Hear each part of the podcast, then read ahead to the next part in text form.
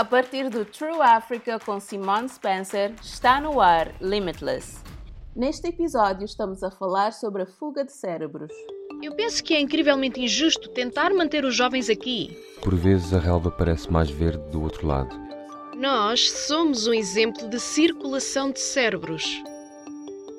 Bem-vindos ao Limitless, o podcast que faz as perguntas pertinentes à África. Estamos à procura de soluções africanas para problemas africanos. Em cada episódio, fazemos uma pergunta pertinente aos africanos a três convidados e, obviamente, eles nem sempre estão de acordo. O podcast Limitless é patrocinado pelo Departamento de Estado dos Estados Unidos da América e pela Fundação Sinfire. A União Africana estima que cerca de 70 mil profissionais qualificados imigram de África todos os anos. Isto é o que se chama de a fuga de cérebros. Isto significa que muitos dos melhores cientistas, médicos, economistas e outros profissionais qualificados africanos vivem no estrangeiro e não em África.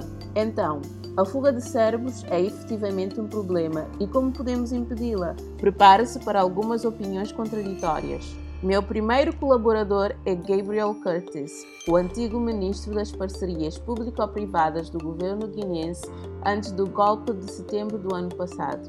Eis a nossa conversa. Então, Gabriel, como é que se para a fuga de cérebros? Antes de mais, precisamos de ter boa governação para podermos proporcionar ambientes que sejam mais conducentes à criação de emprego e empreendedorismo.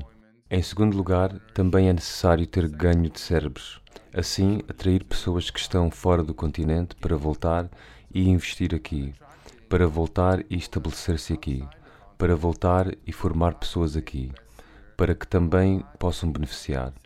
Portanto, é uma solução com duas vertentes. Mas penso que para impedir a fuga de cérebros, começa primeiro no continente, no terreno, e começa com uma boa governação. Absolutamente. Mas depois há duas abordagens e depois pergunto-lhe qual é a melhor questão. Como se impede as pessoas de partirem? Ou como é que se convence as pessoas a voltar? Para impedir as pessoas de partirem, elas têm de compreender que o futuro está aqui. As soluções são, sabe, a África precisa da sua juventude, precisa da sua criatividade, precisa dos seus filhos e filhas para trabalhar para a África porque só os africanos podem resolver os problemas africanos. Penso que as pessoas da diaspora também podem desempenhar um papel, porque podem transmitir também mensagens a alguns deles e dizer: sabem que estamos do outro lado, mas do nosso ponto de vista pensamos que o futuro está em África. E também podem ajudar aqueles que estão aqui a ver a situação, porque por vezes a relva parece mais verde do outro lado. Até lá chegarmos e vemos que não está. Portanto, é muito importante em termos de comunicação, em termos de dar oportunidade às pessoas e depois também explicar-lhes que o futuro e as oportunidades são muito vastos e estão muito mais ao alcance no continente do que fora dele. Para o ganho de cérebro, uma das questões que os governos enfrentam e os países africanos enfrentam é o nível de vida que têm noutros locais por vezes não recebem o mesmo quando regressam ao continente. Os salários e algumas das condições de vida não estão ao mesmo nível. Mas, dito isto, penso que o impacto que se vê tem quando se regressa ao continente, as oportunidades que se podem ver, que se podem aproveitar e também o sentido de realização que se obtém pode compensar alguma da conveniência que se tem quando se vive fora do continente. E posso atestar que, quando regressa, faz realmente a diferença. Bem, essa é uma grande transição para a pergunta final que queria fazer-lhe sobre a fuga de cérebros. Por que é que decidiu voltar para Guiné? Família. Porque tenho aqui a minha família e depois, antes de decidir voltar, tive a sorte de os meus avós ainda estarem vivos. O meu avô morreu ele tinha 101 anos de idade, assim passei os últimos 3, 4 anos da sua vida com ele, e isso é algo que não se pode pôr um preço. A segunda coisa é que senti que tinha adquirido experiência suficiente onde estava para poder contribuir valiosamente para o desenvolvimento do país, porque acredito que o futuro está no continente africano. A minha segunda colaboradora é Pearl Pillay, de Joanesburgo, África do Sul. Ela dirige um grupo de trabalho que encoraja a participação de jovens na política e na sociedade civil. Aqui está a nossa discussão. Muitos africanos são participantes no que chamamos movimentos da fuga de cérebros. Isto poderia ser visto como um problema para a África e para as suas aspirações à democracia, ao crescimento económico, à coesão social e assim por diante. A questão é como impedir os jovens de irem para o estrangeiro como é que se consegue realmente impedir a fuga de cérebros? Eu penso que há algumas formas de responder à questão. Uma delas é: eu penso que não vivemos em países onde os jovens são valorizados, certo? E onde são dadas oportunidades reais de crescimento aos jovens, e considero que isso é parte de uma alteração fundamental nos valores que precisamos ter enquanto pessoas que lideram países e lideram certas áreas do governo, certo? Ser capaz de dizer como podemos revalorizar a forma como vemos os jovens e a sua capacidade para contribuir. E penso que em muitos contextos no continente, os jovens são vistos como um grande bloco votante, aquilo a que eu gosto de chamar gado político. Mas quando o assunto é pensar em como fazer desenvolver a economia, providenciar oportunidades e pessoas que deveriam formar a base de apoio do desenvolvimento de um país, os jovens são frequentemente ignorados. Penso também que precisamos de ter uma conversa sobre o que achamos que os jovens têm para oferecer. Penso especialmente em economias que estão a passar dificuldades e a África do Sul é um bom exemplo disso. Muitas vezes tentamos empurrar o pessoal jovem para carreiras que pensamos ser o que a nossa economia precisa, em vez de pensarmos em como aproveitar o que os jovens querem fazer com as suas vidas e por isso em economias que estamos a tentar desenvolver, certo?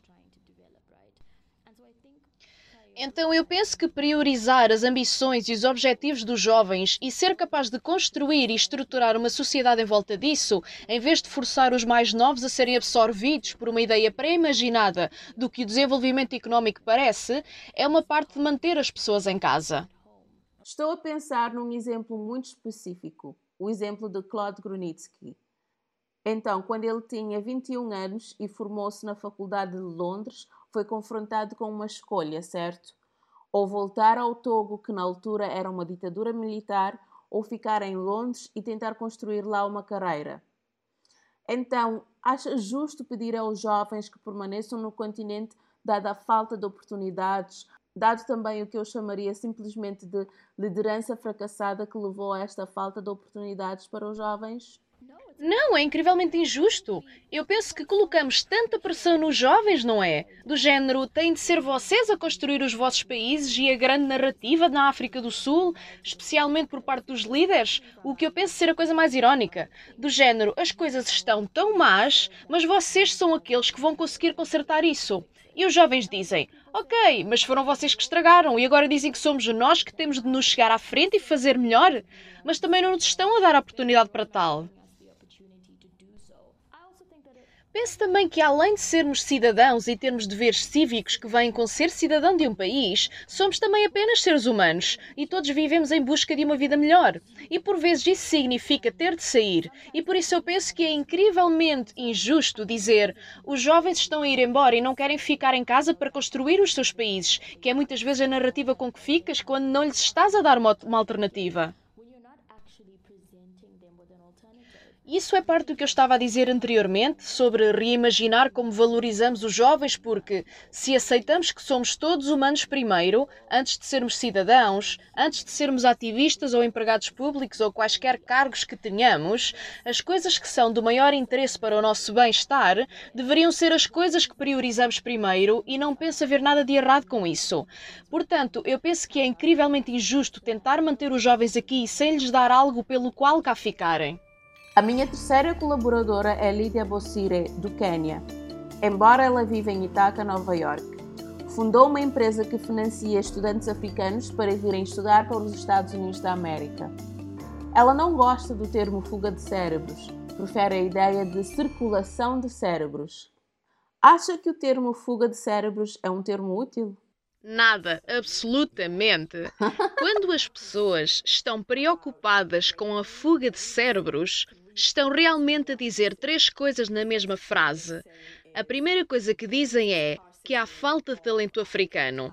Portanto, pessoas como tu, Lídia, ou como o Claude, que estão nos Estados Unidos, têm de voltar porque há tão poucos como vocês cá.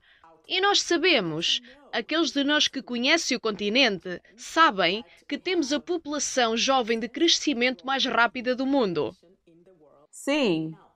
Agora, a única razão para dizer que há muita gente jovem e muito pouca gente como ele ou eu, como se tivéssemos assumido que a genialidade não se encontra distribuída igualmente no planeta e que de alguma forma a África, enquanto continente, tem falta de genialidade. Sim. A questão sugere que estamos a enviar para fora uma porção maior da nossa população de idade universitária em relação à população que fica no país do que em outras regiões. E isso não é verdade. Ao olharmos para a informação da Unesco sobre mobilidade para o estrangeiro, e os números estão em todo lado, a Coreia do Sul tem maior mobilidade para o estrangeiro que o Quênia. Claro. Então eu penso que priorizar as ambições e os objetivos dos jovens e ser capaz de construir e estruturar uma sociedade em volta disso, em vez de forçar os mais novos a serem absorvidos por uma ideia pré-imaginada do que o desenvolvimento económico parece, é uma parte de manter as pessoas em casa. Acho que o fato de você viver em Itaca, Nova York, e o Cloud viver em Nova York não são símbolos da fuga de cérebros, apesar de tudo o que disse? Não, é incrivelmente injusto. Eu penso que colocamos tanta pressão nos jovens, não é? Do género, têm de ser vocês a construir os vossos países e a grande narrativa na África do Sul, especialmente por parte dos líderes, o que eu penso ser a coisa mais irónica. Do género, as coisas estão tão más, mas vocês são aqueles que vão conseguir consertar isso. E os jovens dizem: Ok, mas foram vocês que estragaram e agora dizem que somos nós que temos de nos chegar à frente e fazer melhor? Mas também não nos estão a dar a oportunidade para tal. Penso também que, além de sermos cidadãos e termos deveres cívicos que vêm com ser cidadão de um país, somos também apenas seres humanos e todos vivemos em busca de uma vida melhor. E por vezes isso significa ter de sair. E por isso eu penso que é incrivelmente injusto dizer os jovens estão a ir embora e não querem ficar em casa para construir os seus países, que é muitas vezes a narrativa com que ficas quando não lhes estás a dar uma, uma alternativa. Isso é parte do que eu estava a dizer anteriormente sobre reimaginar como valorizamos os jovens, porque se aceitamos que somos todos humanos primeiro, antes de sermos cidadãos, antes de sermos ativistas ou empregados públicos ou quaisquer cargos que tenhamos, as coisas que são do maior interesse para o nosso bem-estar deveriam ser as coisas que priorizamos primeiro e não penso haver nada de errado com isso. Portanto, eu penso que é incrivelmente injusto tentar manter os jovens aqui sem lhes dar algo pelo qual cá ficarem. Os africanos são há muito nómadas interessados no comércio, viagens e intercâmbio. Claude vive em Nova York, mas tenta regressar à África o mais frequentemente possível, porque é a sua casa. Não estamos à procura de respostas simples neste podcast. Acreditamos que o potencial de África é ilimitado, assim como as formas como podemos contribuir para o desenvolvimento do continente. Temos de nos concentrar em criar oportunidades de educação e emprego em solo africano para que as pessoas não se sintam obrigadas a ir para o estrangeiro. E depois, talvez possamos deixar de falar de fuga de cérebros e começar a pensar na circulação de cérebros. Obrigada por ouvir. Para saber mais, visite www.trueafrica.co/limitless ou siga True Africa no Facebook e Twitter. Junte-se à conversa usando o hashtag LimitlessAfrica. Tem estado a ouvir o Limitless. Eu sou a Simone Spencer. O podcast Limitless é uma produção da True Africa. Este podcast foi patrocinado pelo Departamento de Estado dos Estados Unidos da América e da Fundação Simfire.